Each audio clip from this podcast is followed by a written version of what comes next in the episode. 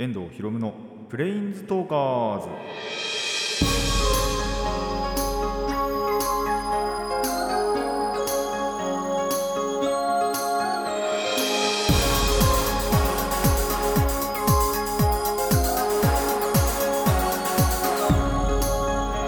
ラジオの前の皆さんこんにちは。遠藤博夢のプレインズトーカーズパーソナリティの遠藤博夢です。この番組はマジック・ザ・ギャザリングのプレインズウォーカーたちがさまざまな世界へ旅できるかごとくさまざまな話をしようという番組です。いやーやっぱりねだんだん暑くなってはきてるんですけどまあ一方で涼しいなって思う日もねあってその時はすごい過ごしやすいなって思ったりもするんですけどあとでも夜がやっぱ違うんだよなって感じなんですよね。暑いかなって思って窓を開けて寝ると朝方寒かったりしてそれで起きちゃったりしたりあとはまあやっぱりね普通に窓を閉めてると暑いんであのーそろそろエアコンかなっていう。だからエアコンもあの親から聞いたんですけどやっぱりフィルターの掃除をねした方がより効率というかあの冷たい風がねちゃんと吹くようになるっていうことだったんでまあ掃除してから使わないとなって。何年使ってんだろうあれ。もう56年ぐらいになんのかなもしかしたら。まだあの壁を分断してない時代からあの僕と弟の部屋でしてない時代からあったんでもしかしたら本当にそれぐらい使ってるのかなって感じなんですけど全くね1回も掃除したことないんでちょっと本当に使う前にはね1回掃除しなきゃなっていう感じではあるんですが皆さんそろそろねやっぱり熱中症も怖いなっていう感じですしでしかもやっぱりまだマスクしてるじゃないですか。なんで熱こもりやすくってなんなら僕それであのやっぱ苦しいですからね今。なんでそれなんかもねそろそろ解消されないかなって思いますね本当に。あの僕のお母さんがですねそろそろ1回目のワクチンを打つということででその後3週間後とかって言ったかなで2回目打つみたいなことを言ってるんでまあそろそろこっちにも回ってくるのかなっていうところではあるんですが本当にね早く打ってあのー何も遠慮のいらない時間に、あのー時がね来てくれたらと思います。映画も見たいですしね。ハサウェイ早くやってくんねえかな？何回延期すんだよっていうぐらいあれも延期してますからね。あのー早くねそろそろ見たいなっていう見てであとガンプラとかも買いたいなっていう。確かそう映画館ではクリアパーツの仕様のペネロペだったかな？確か。あの敵機体内であるんですけどねハサウェイから見たら。が確か映画館で発売されてるてかされるはずなのでそれなんかも欲しいなって思ったり。まああと結構前にも話しましたけど8月にはねあのまあそれはあんまり関係ない話ですけどプラモデルつながりで言うとあの千年パズルがね遊戯王の千年パズルもなんかも発売されるんでまあその時までにはね本当にまあガンプラ買うってだけだったら別に何も関係ないんですけどあの早くワクチンとかも打ってまあ僕自身はねそんな元気なんで元気になりたいっていう話じゃないんですけどもあのコロナを本当に気にしなくていいような世の中になってほしいなと思います。そうなったらオリンピックやるのかな？なんか今の時点だとそれも賛否両論なんでね本当はこれコーナー1個使ってそこの話もしたいなと思ったんですけどあの難しいんでやめました。いらんことまで言ってしまいそうなんでね、えーそれはまあでも次回ぐらいにどうしよう話そうかな。もし何も話題がなかったら、えーオリンピックの話なんかもしたいなっていう感じかなと思います。まあそれではね、えーラジオの方普通に始めていきましょう。遠藤ひろむのプレインズトーカーズ今回もレッツプレインズトーク遠藤ひろむの。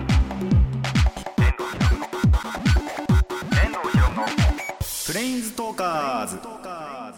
改めましてこんにちは遠藤ひろむですさあまずはね妖怪の。紹介に行くんですが、まあ、前回の、えー砂かけババアに引き続き今回は粉木じじいを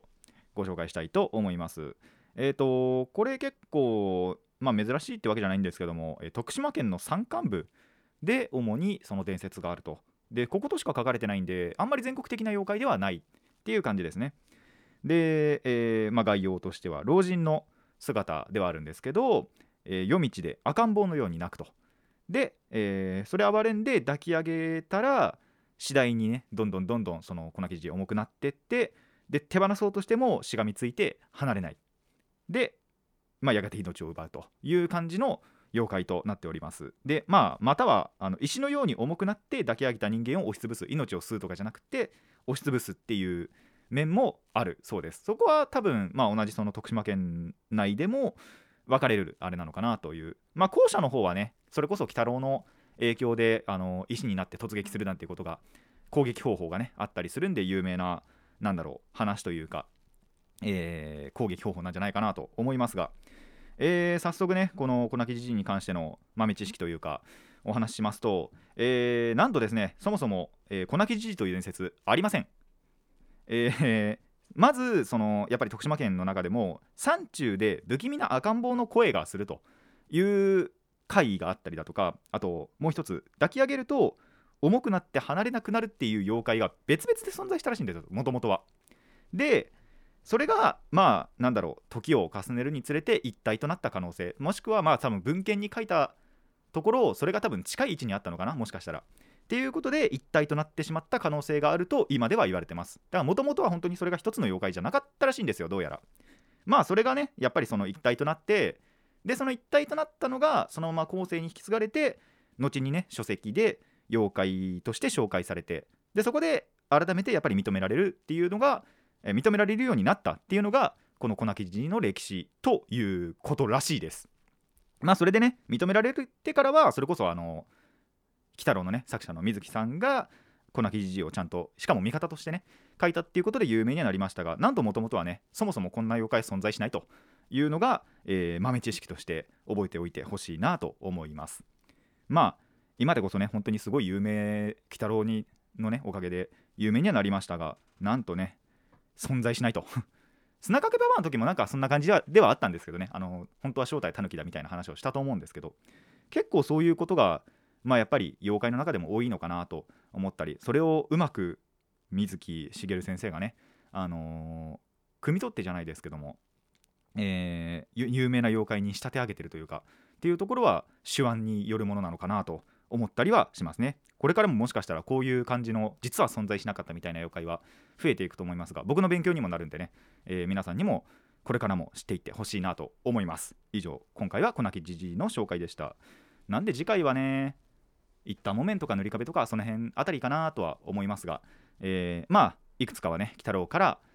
やっぱ分かりやすいところなんでね、えー、鬼太郎からご紹介していきたいと思います。塗り壁はでもいるのかな？一旦木綿はちょっとまだ分かんないですけどでも一旦木綿も多分必要普通にいそうなんだよな。まだ調べてないんでね、えー、分かんないですけども塗り壁は確かちゃんとそういうお話が江戸時代とかにあったはずなんで塗り壁はねちゃんと存在してる妖怪だったと思うんですけど、えーその辺もまあでもね改めて調べて、えーこれからもご紹介していこうと思います。これからもね楽しんでください。それではコーナー最初いきましょう。最初のコーナーこちらです。電車の話。まあ今のこのご時世皆さんまだ電車乗ってますかね？買い物行ったりとか会社行ったりとかっていうことで、えー電車を使ってるという方に、えー問いたいんですけども。僕あまあこれはまあ後で言おうかな。例えばまあそれこそ始発とかでねガラガラであれば椅子ってもちろん座るじゃないですか。でそれはいいんですけどそのもともと混んでる中というか、まあ、混んでなくても、えーじゃあ椅子がまあでも一つ空いてますと。でその両端に人はもういてその間が空いてるっていう場合皆さん座りますか？今のこのご時世でなんですけど。そうじゃなければ多分座ると思うんですよ。そうじゃないかった場合は。今ってあんまり座りたくなくないですか？あんまり座りたくないじゃないですか。やっぱりこのご時世が時世なんで。あのちょっとスペース空けたいなって思っておそらくいやまあそれでも座る方ってやっぱりいるんですよ。っていうのを今日の朝体験してきたっていう話なんです。僕割とそういうのってやっぱり今気にしちゃうんでその間が空いてる時ってそのやっぱ人と人とでそのの間が空いてる時って絶対座んなくて立ったままいるんですけど今日そのちょうどやっぱここに来る時には電車乗らなきゃいけないんで電車乗っててでえっと僕がその乗る時には普通にその2席空いてたんで1席空けて座ったんですよ。そしたらその後に入ってきたお年寄りの方だったかながそこ優先席もちろん優先席じゃないんですけど、あのー普通に間に座ってきたんですよ。そこ気使わないかと思って。っていうのは若干思いました。本当に。いやそこ何にも気にせず座ってくるのかってちょっと思いましたね。じゃあお前がどけばいいじゃんって思うかもしれないんですけどさすがにそれ嫌じゃないですか。さすがにね。しかももともと座ってたんで。それはさすがに嫌だなって思ってもちろんその降りるまでずっと座ってたんですけどその間にもやっぱりその座ってくる人あの入れ違い入れ違いでいたんであー気にしない人は本当に気にしないのかなってちょっと思いましたね。なんなら僕その今優先席っていうワード出したんでそこの話もすると優先席も絶対座んないんであの座ってる若い人たちとか見るとなんで座ってんだよって本当に思うんですよね。だしあの優先席じゃない方にお年寄りが来るのもあっち行けよって本当に思うんですよ。これは本当に。あの優先席絶対座れるんだから。っていうのはすごい思ったりするので皆さんの意見も聞きたいなっていうそういう話です。今のご時世まああまりにもやっぱ混み始めてくるとさすがにねあのスペースの確保のために座ったりっていうのはまあまだわかるんですけど何も気にせずドカって座ってくんのすごいなって思ったりまあマスクしてるから大丈夫っていうのもあるかもしれないんですけどあと換気とかもねもちろんしてるんでにしてもだなっていうのは、えー今朝ねちょうど、えー思ったところであります。皆さんどうでしょうか？気にせずに座っちゃいます？それとも気にして立ったままでいたり？まあそのそれでもちゃんと席が空けばもちろん座るんですよ。ちゃんとスペース空けて。っていうぐらいだったら僕もするんですけどその空いてないスペースの空いてない時に空いてない時っていうのかな？その座るかなっていうのはもし皆さんの意見とかがあれば、えーメール欲しいなと思いますので皆さんの意見ぜひぜひ聞かせてください。以上電車の話でした。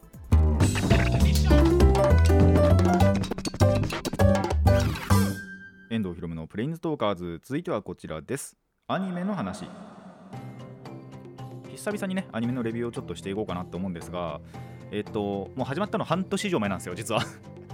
なんでえでとで見てるうちにやっぱりどんどんどんどん面白くなってって。で、えー全くねそのタイミングもなかったんで今までお話ししてなかったんですけどもまあここしかないだろうって思って、えーこのねアニメの話をしていこうと思います。今回紹介するのが「ドラゴンクエスト大の大冒険」今ね新シリーズというか新シリーズじゃないんですよね。あのリメイク版というかそういうので新しく、えーやっているんですがもともとはえっ、とまあやっぱり「ドラゴンクエスト」ってゲームがあるじゃないですか。でそれの、まあ、反則じゃないんですけどまあなんだろう。やっぱりクロスクロスオーバーじゃねえや、えー、とスピンオフ作品として漫画でこの大の大冒険っていうのが始まったんですね。で、えっと、それが1989年の話なんですけど。でえっと、直接どっかのそのドラゴンクエストのシリーズゲームのシリーズと関わりがあるかっていうと全くそうじゃなくってそのやっぱ呪文とかね特技とかのはあの流用されたりするんですけどどっかのドラゴンクエストのを漫画化したとかではない。本当にオリジナルの作品となっております。えっと全37巻漫画にしてね、まんえっと、単行本にして37巻、えー話的には343話あると。漫画ではね。という話らしいんですがえー、とその漫画が1回実はアニメ化されていると。それが1991年。まあその当時のやっぱり画質でね。でその時の声優さんでやってたらしいんですがどうやらその時その結構長いクールでやろうとしてたらしいんですよ。で完結させようと思ったらその番組の改編とかもあってあの枠のね枠の改編とかがあって、えー打ち切りをせざるを得なくなったと。いうことで、えー91年版はですね、えー46話で打ち切りっていう形になってでしかもやっぱりその完結のとこなんでところまで行ってなくて結構中途半端なところで、えー終わってしまったらしいですね。っていうのが、えー2020年の、えー10月から、えー新しくというか本当に今の画質になって今の声優さんになって、えーリメイクリメイクっていうのかな？まあリメイクですね。されて、えー放送されていると。でその時その91年の分の46話分っていうのをなんと2クールに収めてしまったっていうことらしいんですね。これはちょっと調べるまで分かんなかったんですけどそれだけそのカットしたシーンとかもあったりあと結構テンポ早くね行ったりっていうことは、えーやっているそんなアニメです。でえっ、とまあそうですね。あの概要の方いきましょうか。大の大冒険どんな話かっていうとまあその大っていう少年がいて大はですね大君はですね、えー、とモンスターと一緒に育ってきたんですね。なんか長さ子供の頃というか本当に赤ん坊の頃に海で流されてて遭難してて。でそんな時にある島に流れ着いたらそこはモンスターいっぱいで。ただモンスターもそんな悪意のあるモンスターじゃなくて本当にいいモンスター。魔王の支配とかから逃れてるモンスターが育ててくれて。でえっ、とまあ、魔法使いになれだのなんだの言われたりすするんですけどそれがいろんなね人たちそれこそ仲間のポップであったりとかあとアバン先生っていう、まあ、先生も出てくるんですけどその勇者としての。先生が出てきたりとかあとマームとかヒュンケルとかっていろんなその仲間とか敵とかと戦っていって、えー成長してそしてまあやっぱりドラゴンクエストなんでねドラゴンクエストといえばあの魔王を倒すというまあ大体これは共通の目的がねどのゲームシリーズでもあるんで、まあ、魔王を倒しに行くというのが、えー大雑把なストーリーとなっております。その成長過程だったりね本当に仲間との出会いだったりなんならその仲間の成長だったりっていうのもすごい見れていや今もなかなか面白い部分に差し掛かってるんじゃないかなと思っております。で結構その、まあ、さっきも言ったんですけど呪文とか特技とかのね、あのーは原点から持ってくるものもあればそのオリジナルあの大の大冒険オリジナルでの呪文とかもあったりしてあそんなのあるんだって思ったりとか。なんならこの大の大冒険が発祥となって後のゲームシリーズに行くっていう呪文もどうやらあるらしいです。いくつあるか分かんないんですけど。あの調べてみたところはそういう呪文もあるというのが、えーあったりするのでそういったところもなんか後々のね、えーと楽しみになるんじゃないかなと思います。ここまで言ったんですけど実はですね僕ドラゴンクエストあんまり触れてなくってな34作品ぐらいしか実はね触れたことないんですけどそれでもやっぱり楽しめる要素その知ってる呪文とかがあったりするとあの盛り上がったりしますしあの純粋にキャラクターがすごいいいキャラクターしかいないんですよね。味方キャラクターとか。敵キャラクターでも結構魅力的なキャラクターやっぱりいたりするんでそれなんかはあの注目どころなんじゃないかなと思います。なんで。でそうあのー今のこの2020年版、まあ、21年にもなってますけどはですねあのやっぱり映像の進化というかそういうのがあってあの、まあ、やっぱ基本的にはなんだろうちゃんとアニメっぽい絵なんですけどたまに CG 使ってくるんですよ。3DCG すごいその重要な戦闘の場面というかの時には 3DCG 使っててうおすげえと思って。あのなんなら軽く酔いそうになるんですけど。それぐらいその迫力ある戦闘シーンもたまにあったりするのでそこもあの注目どころの一つなんじゃないかなと思います。すごいねそこはね。マジで迫力あったりすごい動きがあるんで酔わないように気をつけてください。あの軽く酔いかけました。そこはねちょっと危ないところでもあるんですけどまあそれだけねすごい技術があるというのもありますしあとこれ個人的な話なんですけどオープニングすごい好きなんですよね。マカロニ鉛筆さんで、えっと「生きるをする」っていう曲があるんですけどこれオープニングで使われててそれがねなんかいいんですよね。言葉にできない良さがある。語彙力喪失するぐらいの良さがあるんでまあ楽曲もね、あのーぜひぜひ注目して聴いていただきたいなと思います。そんな感じでねあの大の大冒険絶賛今やっててまあ追うんだったらやっぱり漫画とかの方が先がいいのかなって思ったり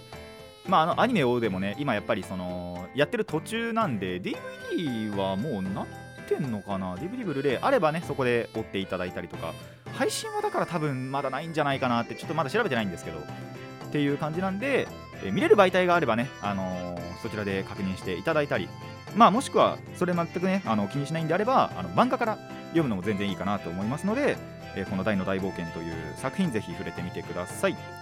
以上アニメの話でした。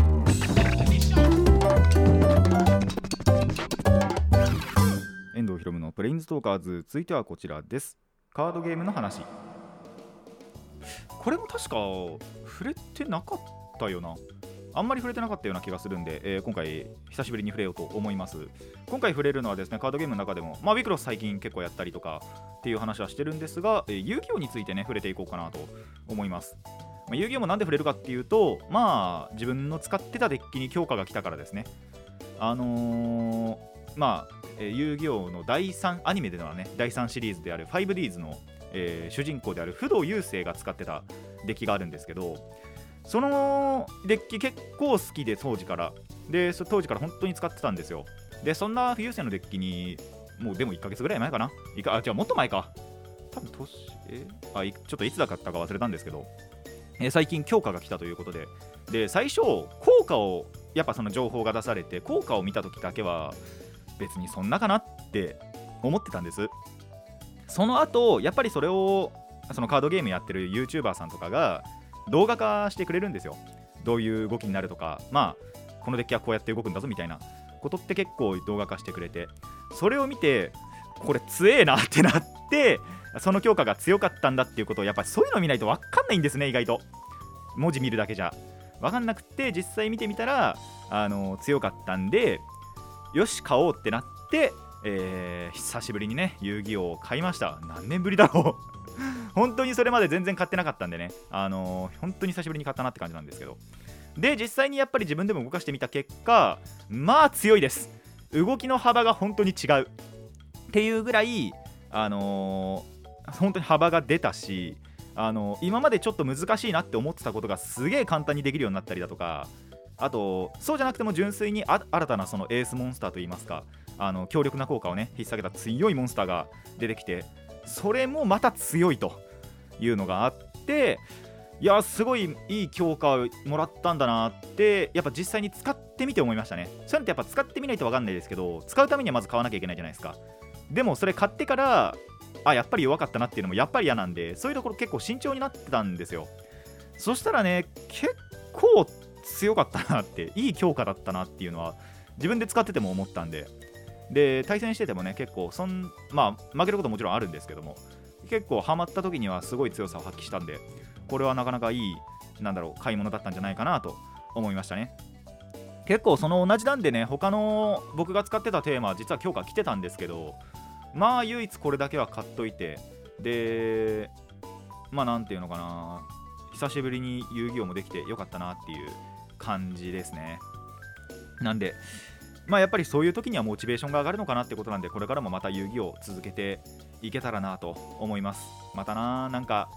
僕が使ってるデッキ他にもね他にも本当にいろいろ強化してほしいデッキあるんでそれがまた強化来てくんないかなっていう感じではあるんですけどまあそういう時にはまたねモチベーションが上がってそれ買ったら遊戯王をその友達とやってっていうのがあると思いますのでいやーそういったところの強化が本当に欲しいなというところではあります。逆に触れなくなったのが MTG 全く触れなくなったんですよね。やっぱりそのアリーナをまだスマホでしかできないっていうところがあってじゃあスマホでやればいいじゃんと思ったんですけどスマホやっぱり重くってどうしても動きがかくついちゃうんですよ。なんでちょっと嫌かなっていう。でタブレットでやろうと思ったらタブレットまだ対応してなくって。タブレット対応し始めたらねアリーナはアリーナで触れると思いますし。じゃあでも紙でもやっぱり触れたいじゃあ触れたいんですよもちろん。でメンバーがメンバー集まったメンバーがメンバーであれば統率者やったりだとかまあ、刺して遊ぶ分にはパイオニアやったりパイパウパーやったりっていうのができるんですけどまあなかなかねそういうのを誘いにくいご時世ではありますので MTG はなかなか触れなくなっちゃったなっていうところではありますね。でもやっぱりチャンスというか機会さえあればねやりたいなとは思ってるんでこれからも触れていければと思いますがあそれこそカード購入の点で言うんだったら MTG の購入もほとんどしてないですね。最近は本当にもっぱらウィクロスしか触れてないような気がする。ウィクロスもまあ2次3次のデッキともう一つアンシェントサプライズっていうのを買いましたけどアンサプがねまた難しくってね。でもまあ強化の方向というかそれは決まってあのあと何を買えばいいっていうのもあるんでまあそれを買ったらねまた友達と一緒にやれたらなと思います。本当ねいろいろカードゲームやってるとそれだけでも金が吹っ飛ぶのに2次3次も買いのものも買いたいからそれでも金が吹っ飛んで交通費もあれば年金もあってやべえわ。金がねどんどんどんどん減っていくわけですけども。まあそれだけね楽しいこと。あそう。ボードゲームもすごい買いたいの最近増えたんですよね。カードゲームの話からすげえ飛躍してますけど。あのやっぱボードゲーム最近流行っててでその紹介そのこういうボードゲームありますよって紹介してくれるてかまあ遊びながらね紹介してくれるチャンネルも結構あってそれ見てるとあこのボードゲーム欲しいなっていうのもあったりするんでそういうボードゲームも欲しいしっていうのがあってどこに金使おうかなっていうところではありますが本当にねそれこそさっきも言いましたけど一個一個慎重になって買っていけたらなと思います。まあカードゲームはカードゲームでね本当に本題に戻るとあの遊戯王まあでもどうかな。一回やると飽きるんだよな。そういうところもありますが。要は一回そこで限界極めちゃうと次の強化がまた来るまでって多分億劫になるんですよ。なんでそこがねまたちょっとあのモチベーション下がる時ではありますがあのーまあやろうって言われた時にはねもちろんやりますしあのー存分にね飽きるまでは力を振るっていこうかなと思います。皆さんもねカードゲームやる際はそういうこと絶対あると思うのでね。ただまあ根気強く続けろっていうわけじゃないですけどもまあ続けてれば絶対楽しいことあるなって思いますので、えーぜひぜひカードゲームも触れてみてください。以上カードゲームの話でした。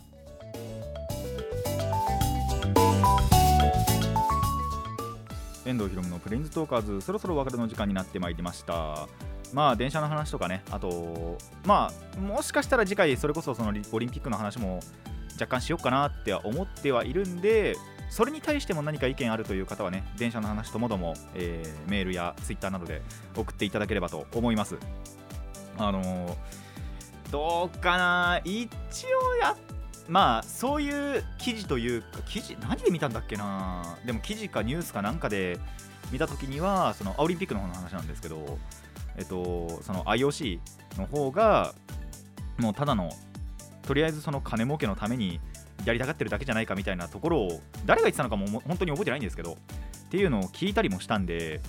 まあそういう魂胆あるなら俺も中止でいいのかなって思ったりはしてます。それに関してはねやっぱりそのまだ調べてないんで本当になんか聞いたことあそんなこと言ってたよなぐらいな話なんでまだ確定じゃないんですけどっていうところもあってあとまあやっぱり最近のニュースだとあのそのために東京をじゃあ犠牲にしていいのかみたいなっていうところもあるんでまあ中止濃厚なのかなっていうのはあったりはするんですが、まあ、またその辺に関してはね詳しくは次回でお話していこうかなとお話できればなと思います。あの他に話題が上がったらごめんなさい。あの優先度は低いんで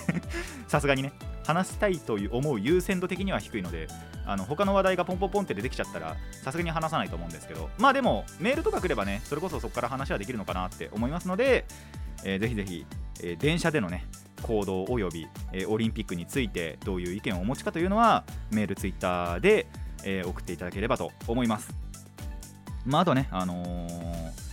カードゲームに関してまあカードゲームもそうだしボードゲームもそうだしですけどいやーやりたいなーって思うものがね本当にいっぱいあったりまあ本当はこのデッキも強化しようかなって思うカードゲームのあのデッキもあったりとかっていうのがあるんで金をどこに使おうかっていう本当最近そういうことが多いんでね。あの優先順位をバンバンバンって作っていかないとなんですけど。